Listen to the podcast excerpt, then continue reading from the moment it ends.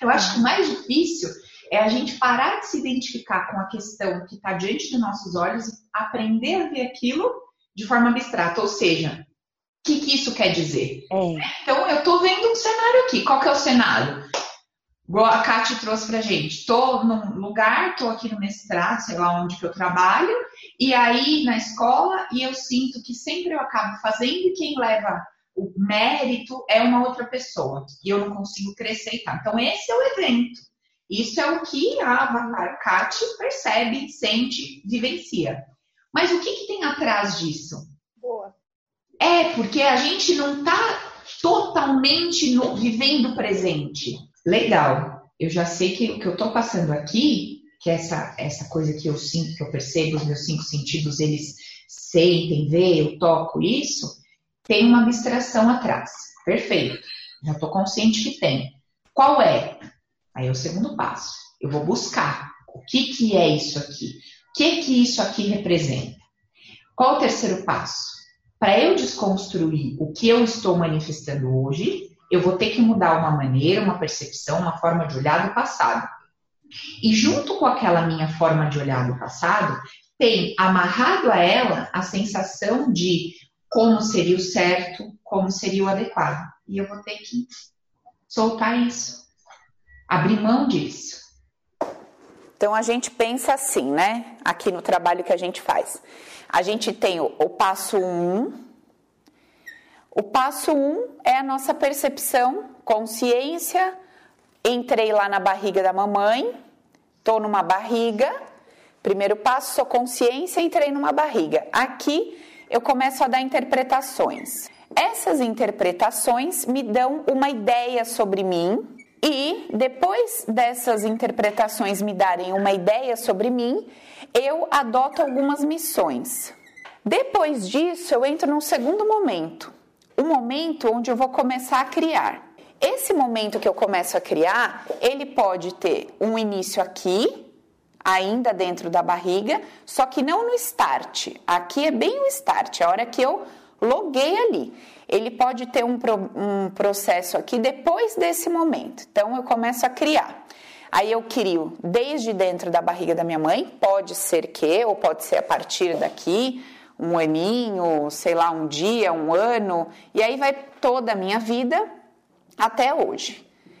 Então, primeiro passo é esse. Quando eu logo nessa barriga, eu percebo todo o campo. Quando eu percebo todo o campo, eu percebo tudo que está acontecendo ao redor.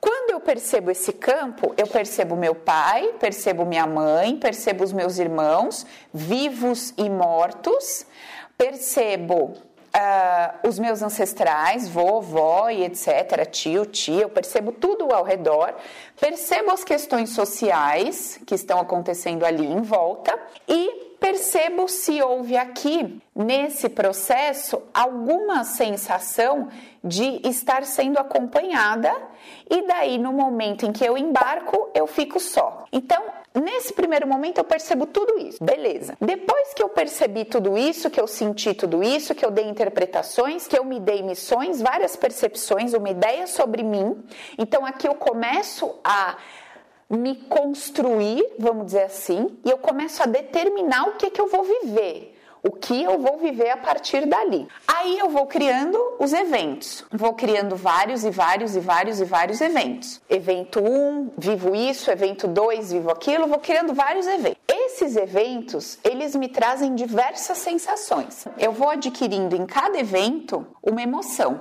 Emoção 1, um, uma emoção, outra emoção e tal. Aí quando as emoções são parecidas, quando as emoções são parecidas e acontecem muitas vezes e se empilham, eu vou fortalecendo aquela ideia como uma verdade absoluta.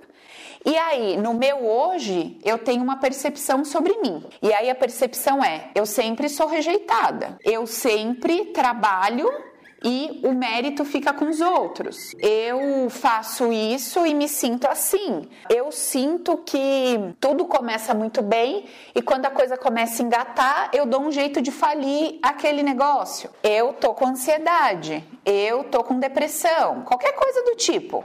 as questões todas que eu sinto, todos, todos os sintomas, as minhas percepções. Beleza. Aqui também pode entrar. Eu tenho uma determinada doença. Essa doença me faz sentir dessa forma. Essa depressão me faz sentir dessa forma. Essa ansiedade me faz sentir dessa forma. E uma lista gigante. Muito bem. Isso que eu estou vivendo hoje, geralmente eu atribuo a algum fato que aconteceu nos dias mais recentes. Então, por exemplo, se eu acabou de acontecer uma falência, eu entrei em depressão, eu posso dizer que a minha depressão é consequência da falência. Se o meu parceiro morreu, eu posso dizer que eu estou com uma crise de ansiedade por causa da morte de, da pessoa. Enfim, eu dou justificativas racionais, eu dou justificativas racionais para a maneira como eu me sinto hoje. Nos casos de, é, de padrões, aqueles padrões que a gente fala, nossa, sempre assim, sempre assim. Ou quando eu falo assim, eu sou, ah, é o meu jeitão, eu sou esquecida, eu sou isso, eu tenho essa dificuldade, eu tenho essa facilidade. Tudo que eu vou declarando como verdades absolutas sobre mim são as justificativas racionais para aquilo que eu vivo, que eu sinto e percebo. Beleza. Uma menina lá no treinamento perguntou para mim, Paula, então você está querendo dizer que aquilo que eu sinto, que eu percebo e que eu, eu sinto, eu percebo que eu estou vivendo, que está dentro de mim, é uma ilusão? Eu disse, não, não é uma ilusão. É a sua verdade hoje. Então, é como você se sente, como você se percebe hoje, são as suas percepções de hoje, do passado, só que de forma racional, racionalizando a coisa toda. O processo racional o processo racional, ele tem uma validade, vamos dizer assim, parcial. Por que, que ele tem uma validade parcial? Porque ele explica aquilo que os meus cinco sentidos alcançam, certo? Então, a minha justificativa racional vai explicar aquilo que os meus cinco sentidos sentiram, perceberam e viram. Então, por exemplo, se com dois anos de idade a minha mãe me bateu e me sangrou, me bateu de cinta, me fez sangrar, arrancou minha pele, o meu racional ele entende que eu apanhei muito, minha mãe me arrancou pele, me fez sangrar. Isso é uma impressão armazenada em mim, gravada em mim, na minha biomemória, no meu corpo, no meu subconsciente também. Só que está tudo gravado. Legal. Então, como eu lembro, e isso é uma coisa que me dói, me entristece, eu digo, eu falo sobre isso. Olha, eu apanhei, aconteceu isso, ou eu é, tenho um trauma de um assalto que eu sofri, ou eu me lembro que o meu pai faliu três vezes e hoje eu morro de medo de falir, ou eu me lembro que o meu pai foi um cara que ganhou muito dinheiro, mas abandonou a família. Hoje eu tenho medo de ganhar muito dinheiro e não olhar para os meus filhos, não olhar para casa. Qualquer coisa que esteja acontecendo, a gente sempre traz uma justificativa racional. E essa justificativa racional, ela não está errada ou é mentirosa, só que ela é parcial. Ela é parcial porque ela se apoia apenas naquilo que eu vivenciei através dos meus cinco sentidos. Muito bem. O que, que a gente faz aqui no nosso método e no nosso trabalho? A gente vai buscar o porquê, porquê eu vivi o que eu vivi. Certo? Não é isso o nosso trabalho? A gente se, a gente se faz a seguinte pergunta: a gente já chegou a uma conclusão, devido a várias coisas que a gente vem estudando e percebendo, que nada que acontece aqui é por acaso, certo? Paula, como você chegou à conclusão? Uma outra aula, porque aqui a gente já está um pouco para frente. Então, depois a gente pode conversar como que eu cheguei nisso, mas hoje vamos daqui para frente. Então, assim, primeiro, eu já sei que nada, eu já sei não, eu escolho acreditar que nada é por acaso. Porque quando eu escolho acreditar que nada é por acaso, eu escolho acreditar que de alguma forma eu fui responsável por tudo que eu vivi. Quando eu entendo que tudo isso aqui que eu vivi é uma responsabilidade minha, ou seja, a minha percepção, a minha ideia sobre mim, as interpretações que eu dei a respeito do que estava rolando e as missões inconscientes, ó, vou repetir missões inconscientes, não alcança a minha justificativa racional. A minha razão não, não alcança isso aqui para explicar. Então, esse pacote de coisas aqui, que a gente chama de causa raiz, Esse pacotinho de coisas vai fazer com que eu crie uma dinâmica de vida na qual eu estou enviando uma informação sobre quem eu sou. Então, as minhas primeiras percepções sobre quem eu sou, sobre o que acontece quando eu chego. Então, quando eu chego, eu trago o quê? Três pontinhos. Quando eu chego nessa barriga, o que, que eu trago? A minha leitura sobre o que eu trouxe vai interferir em tudo que eu vou criar. Porque em cada dinâmica que eu for vivendo, eu tenho uma informação dentro de mim que diz, devido ao que eu interpretei, vivenciei e percebi, que a minha chegada constrói determinadas situações. A minha chegada faz a coisa funcionar de uma forma. Certo, gente? Está dando para acompanhar? Tem alguma dúvida até o que eu falei agora? Então, eu vou começar a construir a minha vida, a minha história com base nisso aqui. Por que, que isso é tão estranho para nós? Por que, que, é tão estranho você falar isso de repente para uma pessoa? Porque a gente está acostumado a acreditar que a nossa vida é sobre todo mundo, no sentido de que o outro existe como uma verdade absoluta diante de mim. E quando a gente entende que a minha vida é sobre mim, que aquilo que eu vou vivenciar é sobre o meu crescimento, eu estou em troca com o outro e crescendo com o outro, mas o que o outro percebe é sobre ele, o que o outro sente é sobre ele e o que eu sinto e percebo é sobre mim. Então a maneira que eu ajo e reajo com uma pessoa é sobre mim, não é sobre ele. É sobre as minhas interpretações, a maneira como eu me percebo. E a forma que o outro age e reage comigo é sobre ele, não é sobre mim. Certo? Pergunta, Matos. Essa justificativa racional que você falou, hum. baseada nos cinco sentidos, ela também pode fazer eu achar que tudo é sobre o outro. Aquilo que você falou no... Porque o outro a gente percebe através dos cinco sentidos. Se eu enfiar a mão na sua cara, você vai sentir um tapa, não vai? E você vai dizer o quê? O que, que a sua razão vai dizer? A Paula me deu um tapa. Tá doendo, a Paula me deu um tapa. É assim que você vai racionalizar. Certo? Se dentro da barriga da sua mãe você sente que, por exemplo, a sua chegada é, trouxe ruptura. Então, assim, quando você, quando a sua mãe engravida de você, seu pai vira e fala assim: vamos separar. Eu não quero, você quer, não quero, vou separar. Então você sente que a sua chegada traz ruptura. No momento em que você sente que a sua chegada traz ruptura, traz separação, que alguém sai, que alguém vai embora, que alguém abandona, você tem essa informação impressa dentro de você. Qualquer situação que você viva, ainda que não seja isso, você sente e percebe como isso. E aí o que, que vai acontecer? Você vai arrumar um namorado. Esse namorado vai virar para você e vai falar assim: vou jogar bola. Aí você vai falar, está me abandonando, está tendo uma ruptura, está preferindo outro. Aí você, é, um final de semana, seu marido vira e fala, ah, hoje, vamos supor que tenha filhos com uma outra mulher. Hoje eu quero sair só com os meus filhos. Você não vai achar que é normal. Outra pessoa que não tem a sua dor vai falar: ah, legal, ok, vou fazer minhas coisas. Mas como você já tem um padrão, uma dor, porque você entendeu que a sua chegada traz ruptura, faz o outro abandonar, faz o outro ir embora, você sente que você não foi desejada e querida naquele primeiro momentinho, você vai pá, pá, pá, repetir isso sempre. Entendeu? E aí são duas hipóteses, duas, duas possibilidades. A primeira, de fato, alguém estar te abandonando, isso é um fato constatado. E o segundo, não é um fato, mas você percebe como se fosse. Eu crio isso na minha cabeça. É real, está acontecendo. O cara está saindo para jogar bola, é um fato. Só que é só um fato.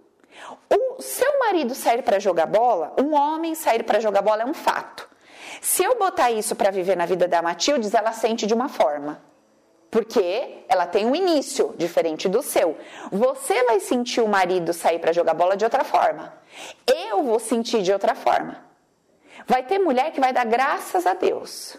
Vai ter mulher que vai ficar em depressão. Vai ter mulher que vai falar: se for uma vez, tudo bem, com regra. Então, para cada pessoa, o que acontece reverbera internamente de uma forma, entendeu? Por exemplo, eu pego um livro, eu vou ler um livro, aí eu vou lá, indico, recomendo um livro. Gente, leia, todo mundo lê esse livro aqui, que é um livro incrível. Este livro, vamos supor que eu estou conversando com 300 pessoas. Na verdade, são 300 livros diferentes que vão ser lidos, porque o conteúdo é o fato. O fato é um. Agora, a maneira que você sente esse fato é exclusiva sua. Entendeu? É assim é a vida. Então a nossa vida, ela é uma sequência de fatos. Então eu tenho fato 1, fato 2, fato 3, fato 4, fato 5. Vários fatos acontecendo. O que implica em isso se tornar humano, uma vida ilusória mesmo, que a gente acredita que é real, é a emoção que a gente aplica a esse fato. Certo? Porque é só um fato, mas eu coloco uma emoção nesse fato. Com base em quê? Com base, primeiramente, em tudo que eu vivi, percebi sobre mim e antes de eu perceber, ter uma percepção sobre mim e criar as minhas missões, eu não posso esquecer que tudo isso aqui, tudo isso está debaixo de um paradigma, não é verdade? Qual é o nosso paradigma hoje? Planeta Terra. Então, nós estamos aqui dentro do paradigma que rege o planeta Terra, certo? Paulo. Oi, amor. No caso, a, as emoções, elas seriam a lente para eu enxergar o fato? O seu filtro seria. É, isso aí. Isso, eu entendi, Mats. É, o fato tá lá. A maneira como você vai perceber esse fato, você vai ler esse fato de acordo com um conjunto, uma mochilinha pessoal exclusiva e única que você carrega nas suas costas. Essa mochilinha, que é cheia de emoções, ela foi colocada nas suas costinhas lá no início. E cada vez que um fato ia acontecendo e você ia percebendo através do pacotinho que você carrega, você vai aumentando essa mochila. Entendeu? Então, uma pessoa que tem uma tristeza aos 10 anos e continua criando eventos que diz para ela que representa uma tristeza, com 40 ela tende a ter uma depressão, tentar um suicídio, qualquer coisa do tipo. Assim, a minha dúvida era o seguinte, ó. A tristeza, pegar a tristeza desse seu ah. exemplo. É, a tristeza seria a lente com o qual eu trago as coisas da mochila, olho pelaquela tristeza e enxergo o fato. Não necessariamente. Calma, é, mas deixa eu explicar assim. A mochila que você carrega é um conjunto de coisas, não é uma coisa. Certo? certo? Então, assim, a Matildes por si só não existe. Não existe uma Matildes que, ah, eu gosto disso, eu gosto daquilo, eu acho isso certo, eu acho isso errado. A Matildes, a Matildes humana, o avatarzinho, ele é simplesmente resultado de um condicionamento. Só isso. Ele é resultado de um condicionamento. Ou seja, você sentiu, percebeu, interpretou tudo lá no início e deu um play. Você deu um play no momento em que você loga nesse avatar, você aperta o play ali. Quando você aperta esse play, você aperta o play com uma bagagem nas costas. Todo evento que você vai criando, você vai, primeiro que você cria esse evento, porque tem percepções de como você é e de como as coisas acontecem para você. Então, com base no que você acredita, sente, imagina, você cria o seu mundo. Então você cria aquele evento diante de você. Aí você reage a esse evento também com base naquilo que você carrega. E aí é que as pessoas ficam revoltadas quando elas chegam e falam assim: isso não é uma crença. Eu não tenho uma crença de que as coisas estão difíceis. As coisas estão difíceis, entendeu? Porque quando a gente fala, olha, isso é uma crença. Não, isso não é uma crença que eu não consigo ganhar dinheiro. Eu realmente não consigo ganhar dinheiro. Não é uma crença que as coisas não andam para mim. Realmente as coisas não andam para mim. Por quê? Realmente, porque o cara tá diante do fato. E o fato foi manifestado pelo quê? Pela percepção que ele carrega na mochila. De, a coisa está diante dele, mas ela está diante dele porque tem uma informação na mochila dele que diz que o caminho que ele pisa, ele destrói tudo. E aí ele vai pisando no caminho e vai destruindo. E isso faz o quê? Devolve para a mochila dele mais informação que isso é verdade mesmo. Quando esse cara tem 70 anos, ele tem uma ilusão tão grande de uma verdade absoluta sobre ele, tão grande que ele conta a história dele dizendo: gente, a minha vida inteira foi uma luta. a minha vida inteira vivi isso, porque para ele é uma realidade absoluta. A mochila dele tem mil quilos que provam para ele que aquilo era uma verdade absoluta. Se você não mexe em cada um desses eventos que você criou durante a sua vida e não interpreta e percebe isso aqui diferente, não faz sentido. Agora, o ponto é o seguinte: muito bom, eu vou ter um resultado excelente se eu tiver com uma depressão hoje e eu limpar todos os eventos que eu senti medo, tristeza, angústia, papapá, papá. Essa depressão pode ir embora? Pode ir embora sim. Agora, dois pontos. Se aqui tiver envolvido uma terceira pessoa, sempre tem alguém envolvido na coisa toda. Mas eu quero dizer assim, um pai ou uma mãe, que esse pai e essa mãe me deixaram claro em todos os eventos que não me amavam pelo que faziam, então, assim, abraçava o meu irmão e me colocava num quarto trancado escuro o dia inteiro. Abraçava o outro irmão e me deixava sem comer dois dias. Se eu tenho verdades absolutas que dizem para mim que meu pai não gostava de mim, como que eu ajudo essa pessoa a mudar essa percepção? Ah, o seu pai não recebeu amor, você percebe? Hum, percebo, mas exatamente por ele não ter recebido amor, ele não devia ter amado, caramba. Ele já não sabia que era ruim, por que, que ele repetiu comigo e com meus irmãos não? Então é muito difícil você mudar uma percepção na qual a pessoa viveu uma vida toda em cima dela, baseada nela. Entende isso? Exatamente. E aí o que, que você, qual que é a apelação? Vamos dizer, como é que você apela? Você fala, ou você perdoa quando você não tem essa ferramenta. Você fala, ou você perdoa, sua vida não vai andar. A pessoa olha e fala, ai, tá bom, pai, te perdoo, viu? Perdoa. Mas ela sai dali, ela tem certeza absoluta que ela foi, entendeu? Martirizada por aquele pai. E aquele sentimento pode não estar tá mais com aquela força, mas ele está lá dentro, ela não entende o porquê. E continua sentindo que os irmãos foram, foram preferidos e ela foi excluída, jogada de lado. Aí o que acontece? Quando você traz essa pessoa para dentro da barriga e ela descobre por que ela escolheu ser a filha que iria ser tratada dessa forma, ela começa a falar: Meu, é verdade, o meu pai me trancava, porque, cara, verdade, eles falavam pra gente fazer assim, os meus irmãos faziam e eu não fazia. E aí, porque eu não fazia, eles tal. E ela já descobriu a causa raiz dela. Aí tudo fica mais fácil, porque ela já entendeu que tem um amor infantil ali embaixo, que foi por amor àquela mãe, foi por amor àquele pai, por amor aos irmãos que já viviam, ou aos irmãos que morreram, que ela, que ela desenvolveu uma dinâmica para criar a vida dela daquela forma. E nesse momento ela pega o poder que ela tinha dado para o pai e para a mãe de machucá-la, devolve a si mesma e fala: agora que está nas minhas mãos esse poder, eu posso construir uma vida diferente. E aí sim, quer eventos similares aconteçam ou não, ela não se sente mais daquela forma. Uh, dentro da missão, você tinha o amor infantil, certo? E qual é, qual é o objetivo quando a gente olha para uma missão que a gente abraçou? Transformar o amor infantil num amor maduro. Então, não é que você está abandonando. É, o olhar para os seus pais, a coisa toda. Mas você faz isso de uma maneira diferente através de um amor maduro. Um amor que é um amor mais próximo do amor incondicional, onde não tem julgamento, onde eu não acredito que o outro tem o poder de me ferir, onde eu não vejo um maior e um menor, eu vejo todos do mesmo tamanho. Certo? Então não é que a gente simplesmente pega aquela missão e joga no lixo. A gente dá uma nova interpretação para aquilo que a gente percebeu.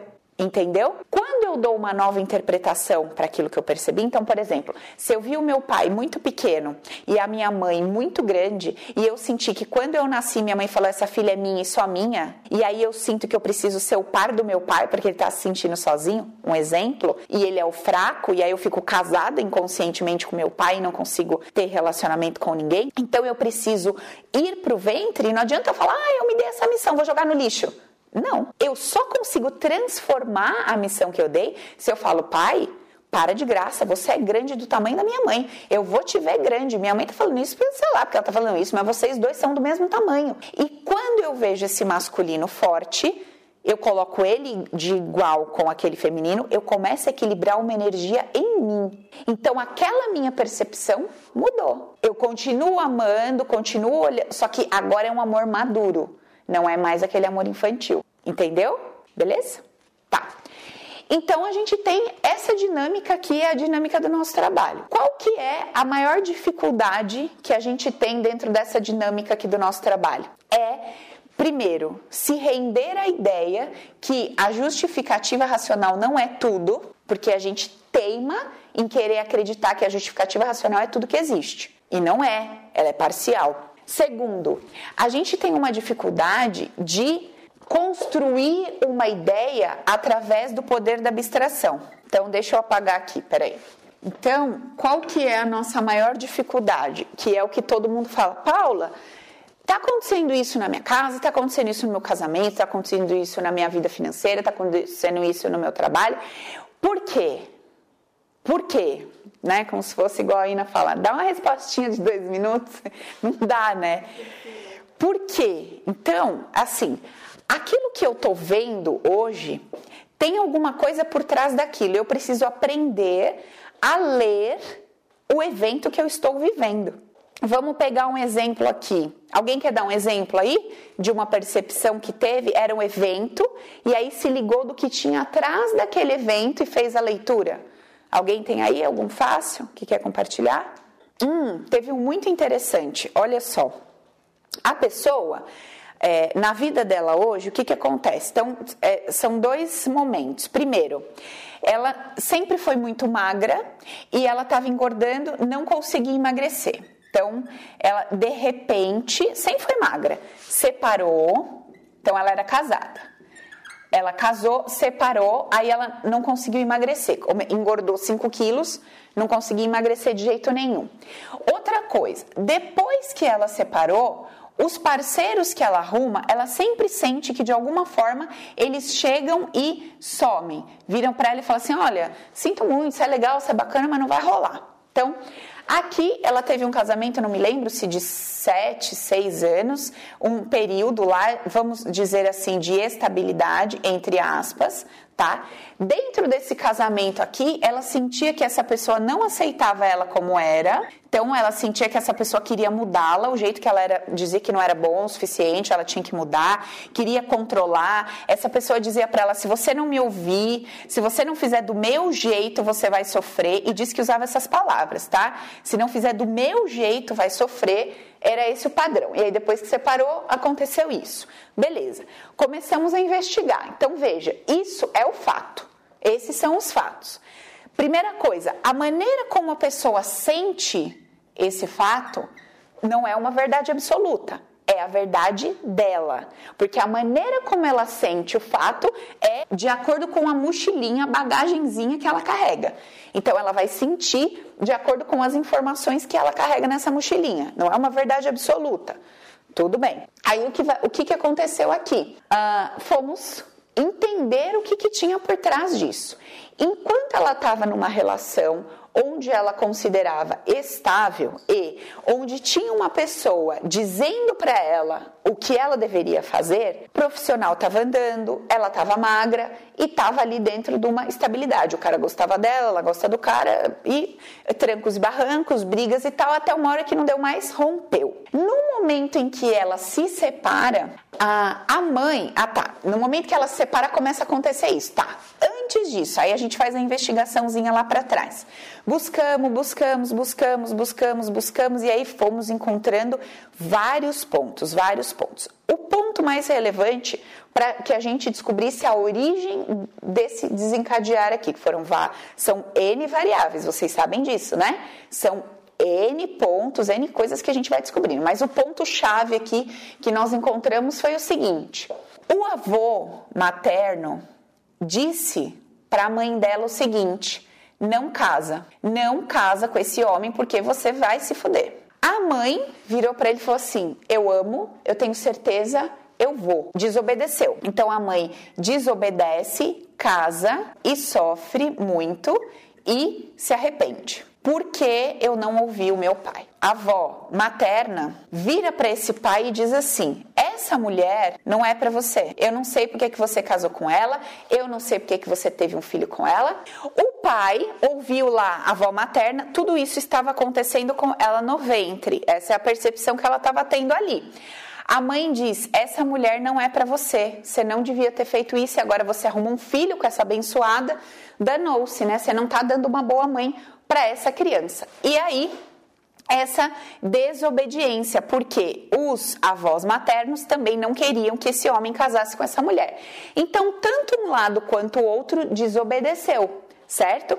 E no final das contas, os dois ali sentiram que é, tá, tinha ali uma dor nessa relação devido à desobediência. Muito bem.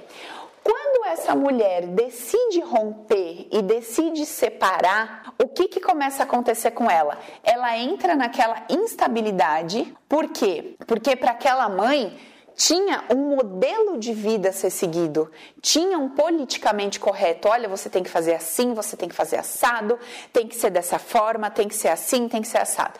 E ela inconscientemente sentia que todas as vezes que ela desobedecesse, ela ia cair numa instabilidade.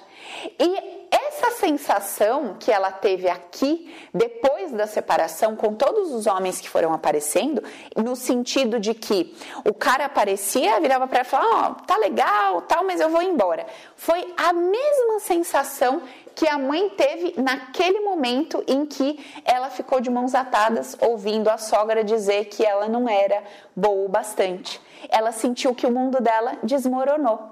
No momento em que a mãe sente que o mundo desmorona, tô grávida, não ouvi meu pai, me lasquei e não tenho o que fazer, é a mesma sensação que ela tem todas as vezes que esses caras aparecem na vida dela e desaparecem. Entende? Parece que ela cometeu um grande erro em separar, parece que ela cometeu um grande pecado em se separar, em sair daquele casamento que era o politicamente correto, o adequado e tal, tal, tal. Certo? Então, olha só que loucura. Ah, e detalhe: depois da primeira sessão que a gente fez, que a gente bateu papo e limpou algumas coisas, ela já conseguiu perder 2 quilos em questão de 10 dias. Quer dizer, ela estava travada, não perdia nada, não, não já conseguiu me, mexer nesse negócio todo.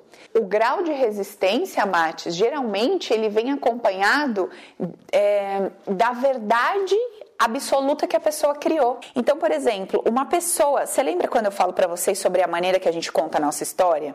A maneira que eu conto a minha história vai determinar o meu grau de resistência. Por quê? Porque quando eu conto a minha história usando uma terceira pessoa para justificar tudo o que eu passei, todas as minhas dores, todos os meus fracassos, todas as minhas desgraças, quando eu encontrei uma pessoa para jogar nela todos os revés da minha vida, porque eu não consigo explicar por que tanto fracasso, por que tanta dor, por que tanto problema. Então, quando eu encontro essa terceira pessoa, eu tenho uma resistência muito maior a deixaria, porque eu contei a, essa história a vida toda. E eu tenho 30, 35, 40 anos e eu estou contando essa história desde sempre. Então, o grau da minha resistência é o grau do meu apego à história que eu conto da minha vida. A maneira que eu conto a mim, e não tem nada a ver com o que eu vivi, nada. Quanto mais apegada eu estou à história que eu conto, é porque mais ganhos eu tenho ao contar a história dessa forma.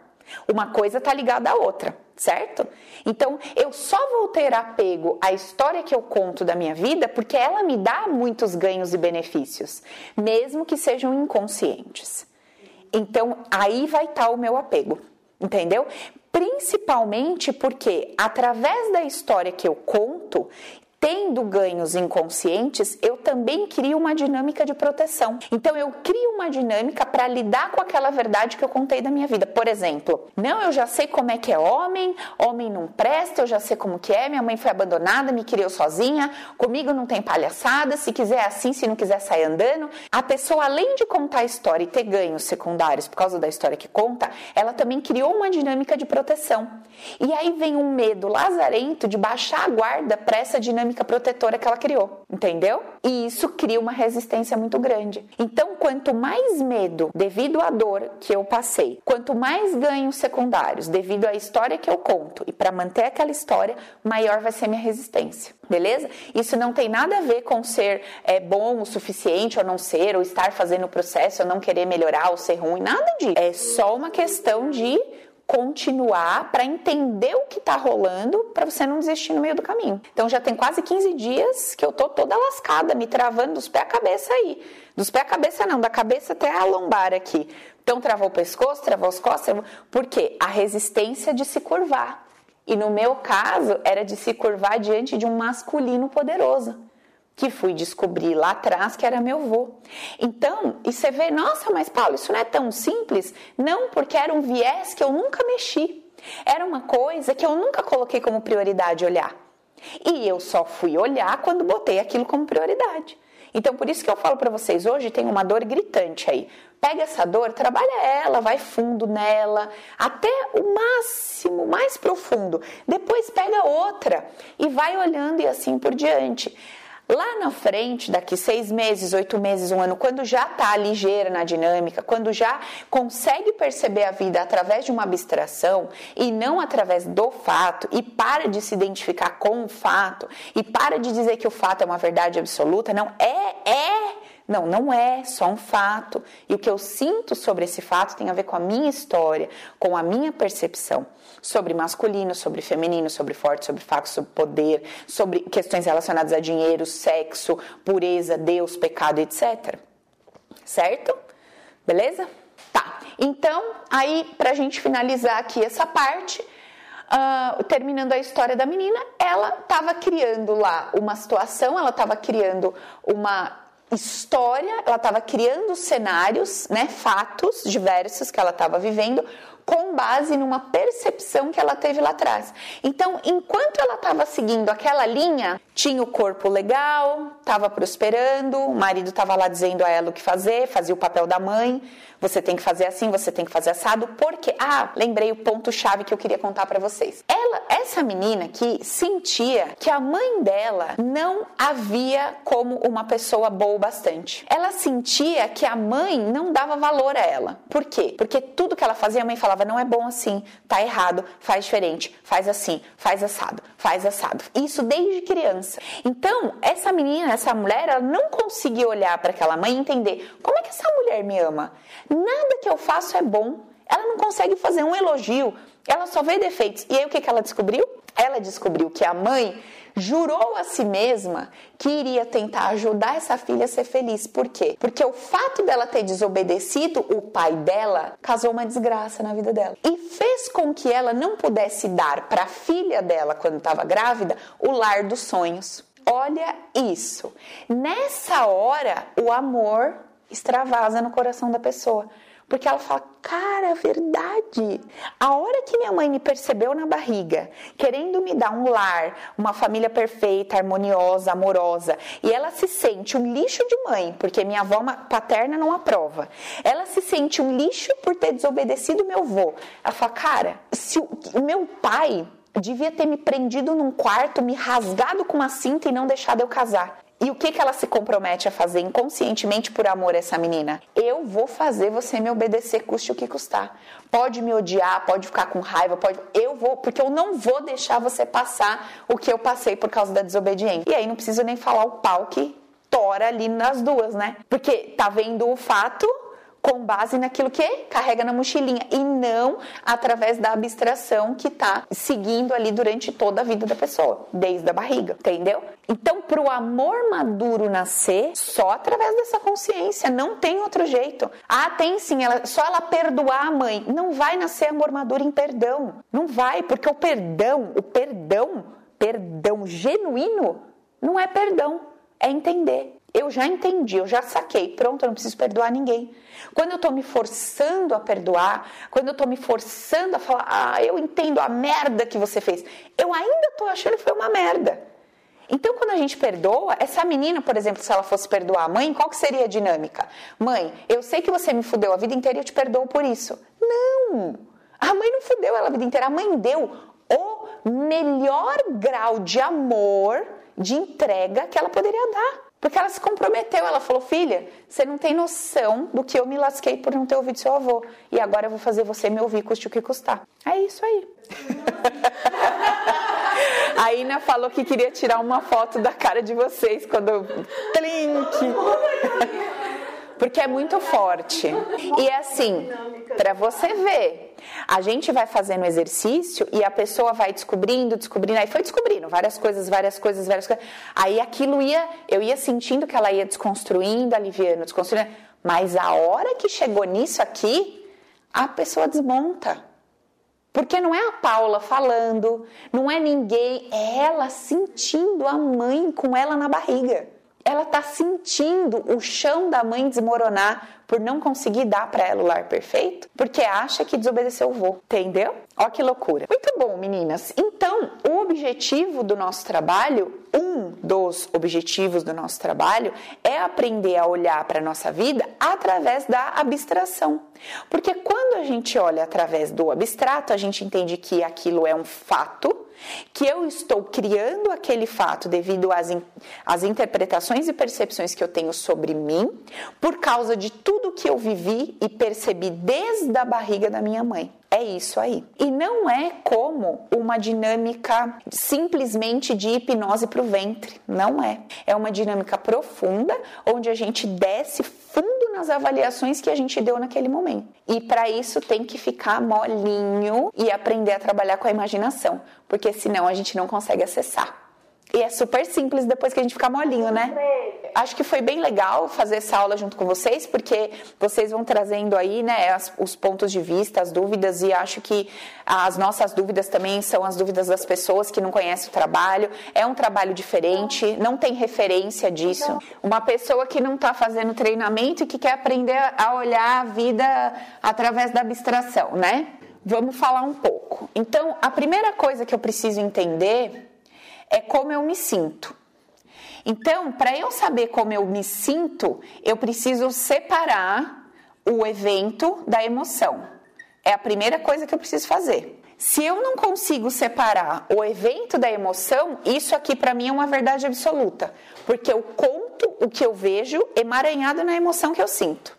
Aí não rola. Então eu primeiro separo o evento da emoção. Então, por exemplo, uma mulher que acabou de descobrir que foi traída. Tá bom, eu preciso colocar o evento. Para vocês verem, a pessoa quando vai colocar o evento de traição, ela fala assim: eu, eu, pergunto, qual é o evento? Qual é o fato? Fui traída. Não, o fato não é fui traída. O fato é, tem um parceiro eu tenho uma pessoa que convive comigo, uma, um parceiro. Esse parceiro tem um compromisso comigo. Então, ele tem um compromisso comigo, ele tem um acordo. E esse cara quebrou esse acordo. Então, esse é, a primeira, esse é o fato. Eu, eu vivo com uma pessoa, tenho um acordo com essa pessoa, essa pessoa quebra o acordo comigo. Isso é o fato, certo? Tudo bem. Depois desse fato, o que mais que eu posso falar, por exemplo, sobre uma traição? É, essa pessoa, eu, eu acredito. Aí, beleza, esse é o fato. Aí eu começo a colocar as minhas suposições. Então tá, o que, que eu acredito? Eu acredito que esse cara não tem uma quantidade de sexo aqui, ele foi buscar lá fora o prazer. Então eu acho acho que ele foi buscar fora o prazer. Eu acho que ele foi é, se relacionar com uma pessoa do passado dele que ele foi apaixonado. Então eu acho que aqui não tem mais paixão.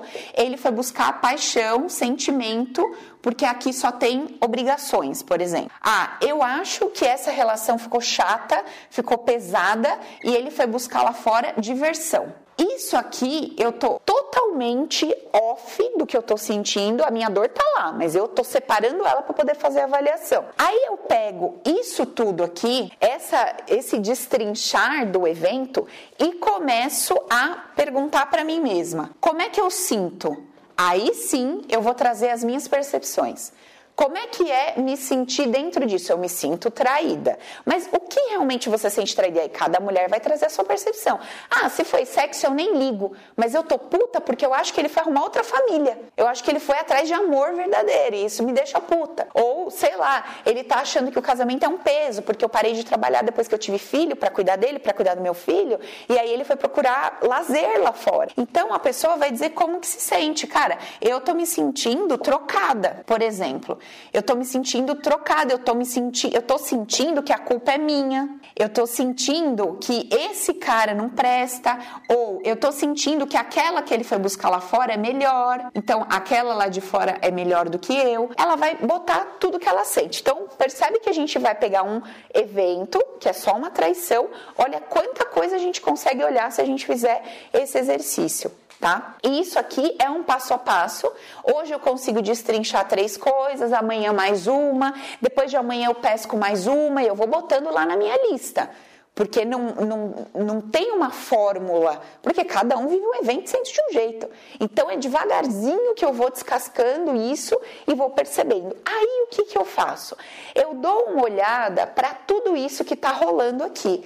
Eu, aí eu começo a me fazer as perguntas. Será que minha mãe ou meu pai, será que eu achei que a minha mãe ela era trocada pelo meu pai ou que o meu pai se sentia trocado pela minha mãe? Será que eu culpei a minha mãe pelo fato do meu pai traí-la? Será que eu culpei o meu pai por ser um bosta e minha mãe ir pra rua trair? Será que eu achava o casamento dos meus pais uma merda e ninguém fazia nada com aquilo? E aí eu julgava e criticava aquilo? E hoje eu tô criando um casamento onde no momento em que não ficar bom, o meu parceiro vai e faz alguma coisa? Porque se eu julguei, eu olhei para os meus pais que não faziam nada e falei, vocês são dois banana, aí eu arrumo um cara que quando não ficar bom, ele toma uma atitude, ele vai para lá e resolve do jeito dele. Então, o que, que será que eu julguei, critiquei, condenei, aprovei, aplaudi que aconteceu no meu passado e para ler o passado também tenho que ler com a mesma abstração. Eu não posso olhar para o passado e procurar traição. Ah, só porque eu fui traída é o evento, eu vou olhar para o passado e vou ver se houve traição. Não, porque essa traição nós já destrinchamos o que, que ela representa como fato. Então pode ter acontecido uma situação lá atrás que eu percebi essas questões aqui, é, que, sei lá, isso aqui, inclusive, pode acontecer, pode ser uma dinâmica entre você, o seu irmão e sua mãe. Pode nem ter um pai na jogada. Você pode sentir que, de repente, o seu irmão não gostava de brincar com você, ia pra rua brincar com os amigos e você sentia ela trocada. É um exemplo tá? Tem que ir fazendo esse exercício e olhando para trás. O objetivo de, da abstração é o que? Se desidentificar com a dor que você está vivendo naquele fato. Porque no momento em que você é traído, o que, que você está pensando? Esse desgraçado me traiu e está me fazendo sofrer. Quando você faz essa dinâmica, você retoma o seu poder nas suas mãos. Seu poder não está na mão do seu marido que te traiu, nem não. Alguma coisa dentro de você criou a necessidade de ser traída. E aí precisa buscar o que foi. Depois precisa limpar essa percepção e limpar todos os eventos subsequentes que fizeram você sentir trocada várias vezes na sua vida. Então, Mats, é todo o processo. Porém, se a gente pegar só o quadradinho, o aprender a olhar pela abstração, é estar na rua dirigindo e aí vem um carro e te ultrapassa. Passa de um num lugar proibido, passa na sua frente, passa o farol e você fica lá, morrendo de ódio. Esse é o fato. O fato é, estou dirigindo, um cara me passa e eu tô sentindo ódio. Por que, que eu tô sentindo ódio? Tô sentindo ódio porque ele fez errado e levou a melhor. Eu tô sentindo ódio porque eu queria ter coragem de fazer o que ele fez e não tive. Eu tô sentindo. E aí eu vou caçando aquilo. E nesse momento, eu dissolvo o homem que está dirigindo outro carro. Ele já não existe mais. Só existe eu, a minha emoção e a minha história de vida. Acabou o outro que está no carro, ele já foi. No, eu não tenho nem que perdoar, nem que amar, nem nada. Não existe, entendeu? Tô no mercado, a mulher passa com o carrinho em cima do meu pé. Porra, eu sou invisível? Quantas vezes na vida eu tô sendo invisível pros outros passar com o carrinho no meu pé? Na hora que, que eu falo, Lazarente, você não vê onde você anda? Cachorra, bandido, ordinário. Só que se eu paro e penso, o que que acontece? Eu falo, peraí, se uma pessoa passou com o carrinho no meu pé, ela não viu meu pé. Então, quer dizer, eu tô sendo invisível, o povo tá passando em cima de mim. É uma dinâmica que você deve viver na sua vida direto. Só que ali ela tá sendo expressada através de uma pessoa e um carrinho. Mas não é a verdade absoluta. É uma dinâmica energética que tem atrás daquilo. Se materializa através de uma mulher e um carrinho na sua vida. No sonho parecia, menina, o meu vô sentadão, assim, com bigode.